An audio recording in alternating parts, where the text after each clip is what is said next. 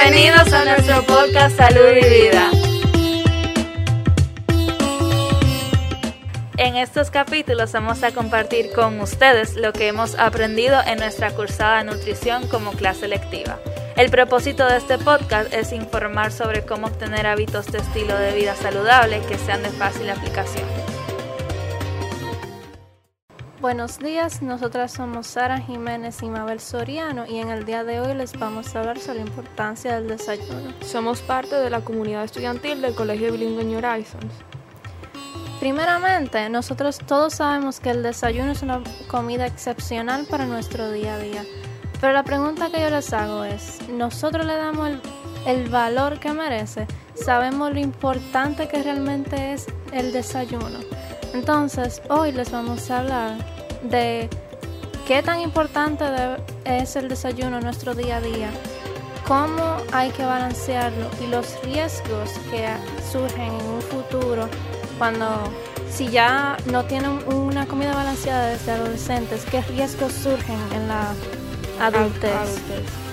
Eh, para comprender la, importancia del desayuno debemos identificar los componentes ideales de esta comida. Eh, según estudios ya, eh, de, una organización australiana, el desayuno ideal debe tener tres de los seis grupos alimenticios. Los grupos alimenticios son los carbohidratos, es decir, los granos, las proteínas, vegetales, frutas, productos diarios y las grasas. Lo recomendable es, por ejemplo, eh, un pan, que sería parte de los carbohidratos, proteína, ya sean huevos, salchicha, eh, otro tipo, grasas como el aguacate, mantequilla y fruta. La fruta es esencial y los vegetales durante el desayuno y siempre hay que buscar cómo incorporarlos en el mismo. Yo sé que a nosotros los niños no nos gusta comer mucho vegetales y fruta, pero aunque sea salteado, una ensalada, crudo, así, darle una mordida a una zanahoria un día y, y comérsela, eso es importantísimo. También eh, es bueno destacar realmente cuál es la importancia del desayuno. Eh, el desayuno, eh, cuando uno se va a dormir, ¿verdad? Uno se va a dormir como a las 9, 10 de la noche. Uno se despierta, han pasado alrededor de 7 a 10 horas, que sería lo normal que una, un adolescente duerme. Y cuando uno se despierta, esas esa energía que tu cuerpo absorbió antes de irse a dormir, la siguió utilizando durante la noche para mantenerse funcionando. Porque respirar, eh, soñar, todo eso necesita energía a tu cuerpo para hacerlo. Es decir, cuando uno se despierta, tenemos esos eh, recursos súper bajitos. Y la única manera de restablecerlos es con una comida eh, como el desayuno. Exactamente, porque nosotros descansamos, pero nuestro cerebro no descansa, nuestro cuerpo no nuestro corazón no, no, para de bombear. Entonces, por eso hay que tratar de desayunar con la porción adecuada cada día y no como esquipeárselo y decir, ay no, yo me como una granolita ahorita a las 11, pero ya a las 11 tu, tu barriga está crujiendo y está diciendo, güey, dame comida. Especialmente adolescentes, estamos como 8 horas al día metidos en clase. Cuerpo necesita esa energía del desayuno para funcionar correctamente. Si tú quieres poder prestar atención correctamente o adecuadamente en la clase, ese desayuno es esencial ya sea algo ligero, ya sea algo pesado, pero simplemente el hecho de que te comiste algo antes de hacer cualquier cosa importante que tengas en el día, esa es la meta. Y que sea algo que te te provea nutrientes, porque ella, nosotros decimos que te coma algo, pero tampoco es que antes de salir de la casa te coma el pedazo de pizza que quedó de anoche, porque eso no te va a proveer ningún valor nutricional, ni te va a dar los nutrientes que tu cuerpo realmente necesita después de pasar tantas horas sin comer.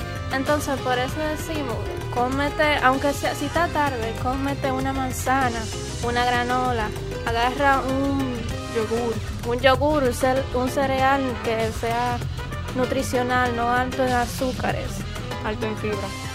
Además, para asustarlos eh, vamos a mencionar los riesgos a largo plazo, como la obesidad, mayor eh, chance de tendencias depresivas, de estrés, diabetes, diferentes condiciones cardiotorácicas, todo eso puede venir en la adultez por falta de desayuno eh, durante el proceso de del desarrollo de nosotros.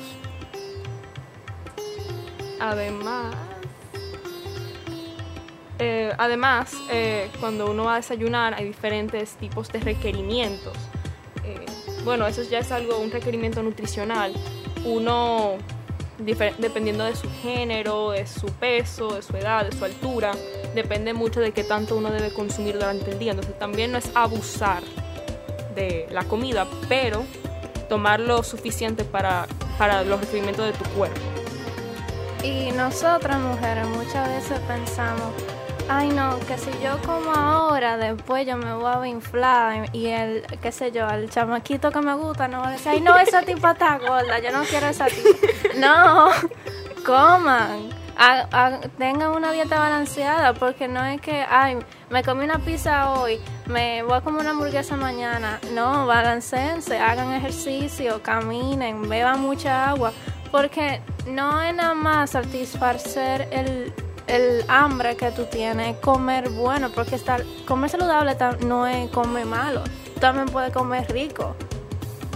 Y además, además, es extremadamente importante que entendamos. Realmente no, no importa cómo uno se ve físicamente, en ese sentido, para lo que dice Sara de las mujeres, por ejemplo, sino es comer porque tu cuerpo lo necesita. Incluso hay estudios que han demostrado que cuando uno no desayuna está más propenso a aumentar de peso.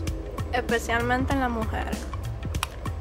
Y otra cosa que es otro de los riesgos que olvidé mencionar anteriormente es que es importante lo de los requerimientos para evadir enfermedades eh, como la anemia, que es una deficiencia de hierro.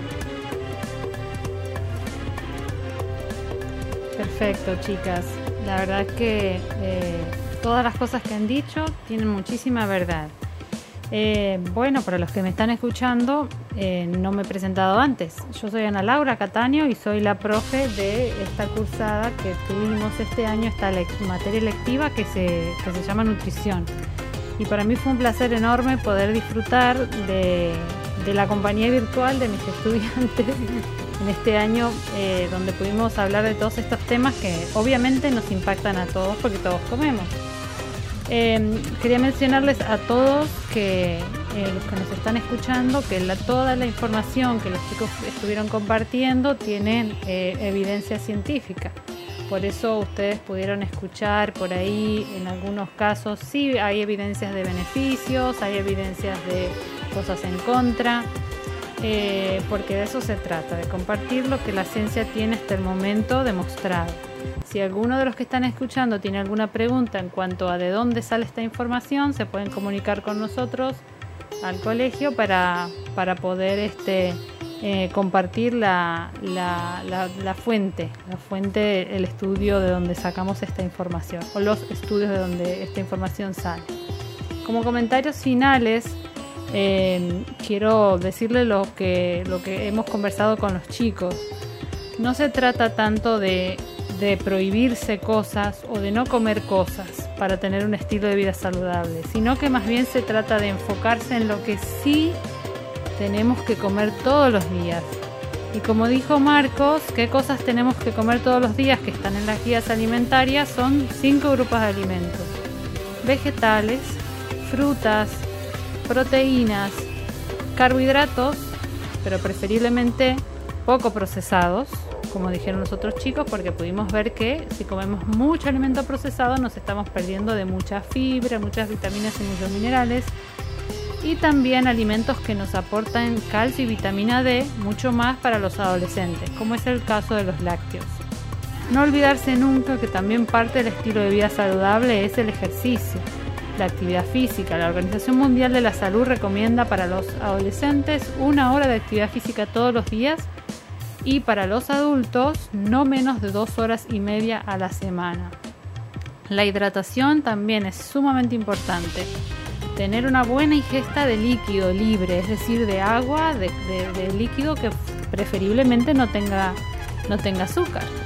Eh, y por último, eh, no menos importante tampoco, dos cosas fundamentales que tienen que ver con, eh, con la mente. Primero el descanso, que las horas de sueño tanto para los adolescentes como para los adultos es muy muy necesario para que todas las funciones vitales se lleven a cabo bien y no tengamos problemas que compliquen la salud y también lo que es el rol social. Somos los seres humanos seres sociales, así que mm, eh, no podemos dejar que la pandemia nos aísle.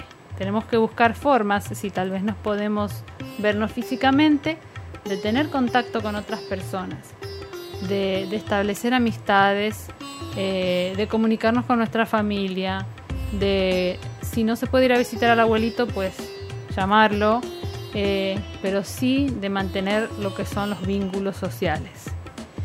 Em, creo que eso es todo. Gracias chicas por acompañarnos. Déjenme decir una cosita más. Claro. En conclusión, amiguitos míos, desayunen. Gracias. Bye.